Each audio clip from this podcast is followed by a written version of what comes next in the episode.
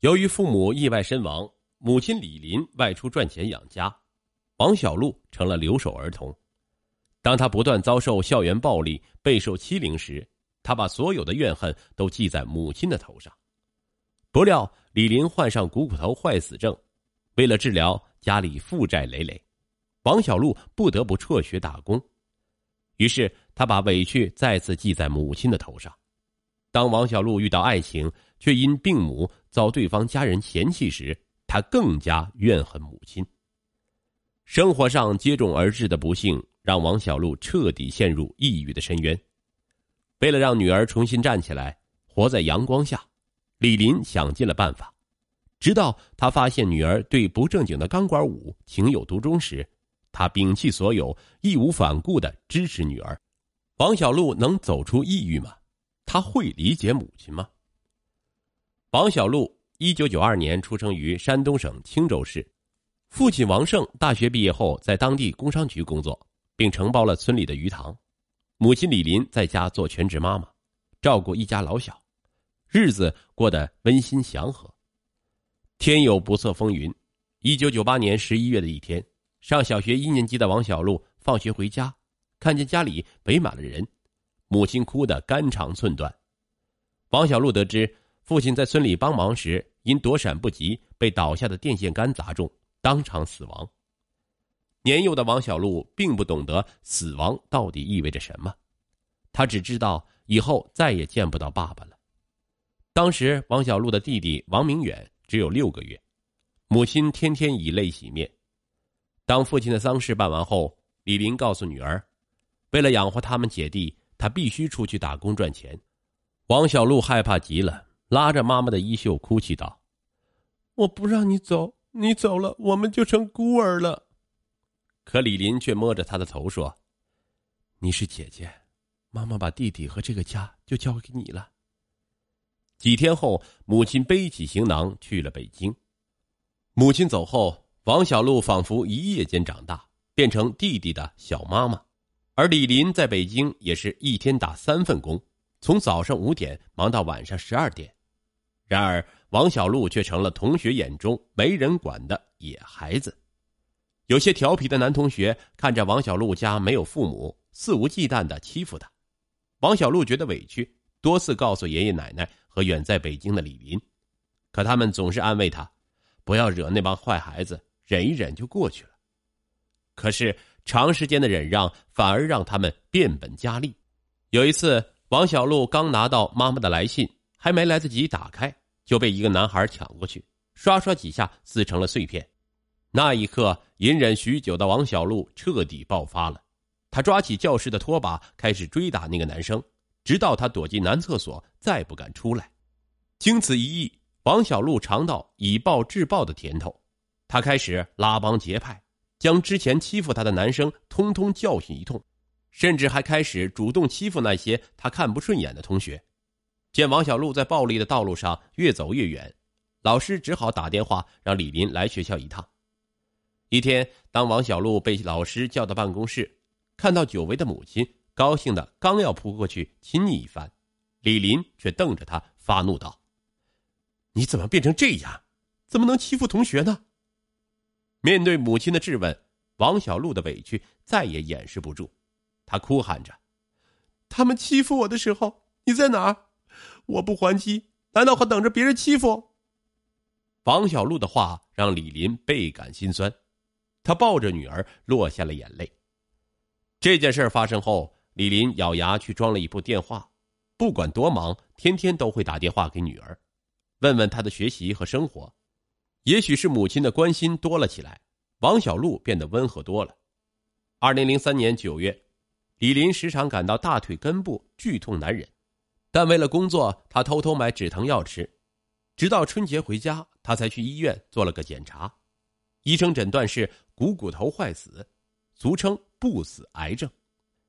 拿到结果的李林当即就懵了，他是家里的顶梁柱，怎么能病呢？瞒着家人和女儿开了一堆药后，他回到了北京。可没多久，他的病情越来越严重，到最后根本走不了路了，更不要说工作了。无奈之下，李林只好拄着拐杖回到家。此后一年的时间里，李林为了治病四处寻医问药，不仅很快将家里十万元积蓄花个精光，还负债十万。因为欠债还不上，李林一家受尽亲友的白眼。为了省下找医生注射的五块钱手续费，李林学着自己注射。有一天放学归来的王小璐看着母亲艰难的给自己注射，不禁心疼的流下眼泪。李林看着女儿流泪，却故作坚强的说：“看，又省下五块钱，可以给你和弟弟买点肉吃了。”即使这样节约，可家里的日子依旧越来越难。此时王小璐已经高二了，想到母亲的病和正在读书的弟弟，王小璐决定辍学去打工补贴家用。当他把想法告诉母亲后，李林怒吼道：“你说什么胡话！我就是卖血也要供你上学，没有学历只能像我一样打工，没有出头之日的。”王小璐忍住怼他：“你都病成这样了，还怎么养活我们？”女儿的反驳令李林无言以对。二零零九年，十七岁的王小璐来到上海，成为流水线上的一名质检员。他每月只留下一百元，其余全寄回家给母亲治病，供弟弟读书。有一次，他发高烧晕倒在地，工友们将他送到医院。醒来后的王小璐第一句话竟是：“这里太贵了，赶紧送我回去。”其实，王小璐从心里还是很怨恨母亲。如果不是他的病，自己怎么会悲惨到如此地步？二零一零年三月，王小璐为了能更好的照顾母亲和家里。她回到青州市，进入一家超市当收银员。由于她的认真负责、踏实肯干，半年后被提拔为店长。但王小璐毕竟年轻，很多老员工对她特别不服气，工作上难免受些委屈。当王小璐向母亲抱怨时，李林只有一句话：“人要学会隐忍。”听得多了，王小璐不耐烦了，他抢白道：“就是因为你无能。”才会处处要我忍耐，我已经听够了。王小璐终于将多年对母亲的怨恨倾泻而出，说完，她哭着离开了家。面对女儿的嘲讽和指责，李林只能把眼泪咽进肚子里。她不能怪女儿，女儿已经做得够好了。如果不是丈夫意外身亡，自己生病，女儿岂会活得这么苦这么难？之后，无论李林怎么百依百顺的迁就女儿。王小璐都对他冷言冷语。二零一二年五月，王小璐与比自己大两岁、在事业单位上班、家境优越的张扬热恋了。看到女儿脸上洋溢着幸福，李林却忧心忡忡。他知道自己家的条件无法和张扬家相匹配，担心女儿受苦。可当他婉转的把这种想法传达给女儿时，王小璐却冷笑道：“有你这样当妈的吗？”一天到晚泼女儿的冷水，你为什么就不希望我过得好呢？李林见女儿误会自己，据理力争，可无论他怎么解释，王小璐都固执己见。二零一四年十月，王小璐和张扬已经开始谈婚论嫁了。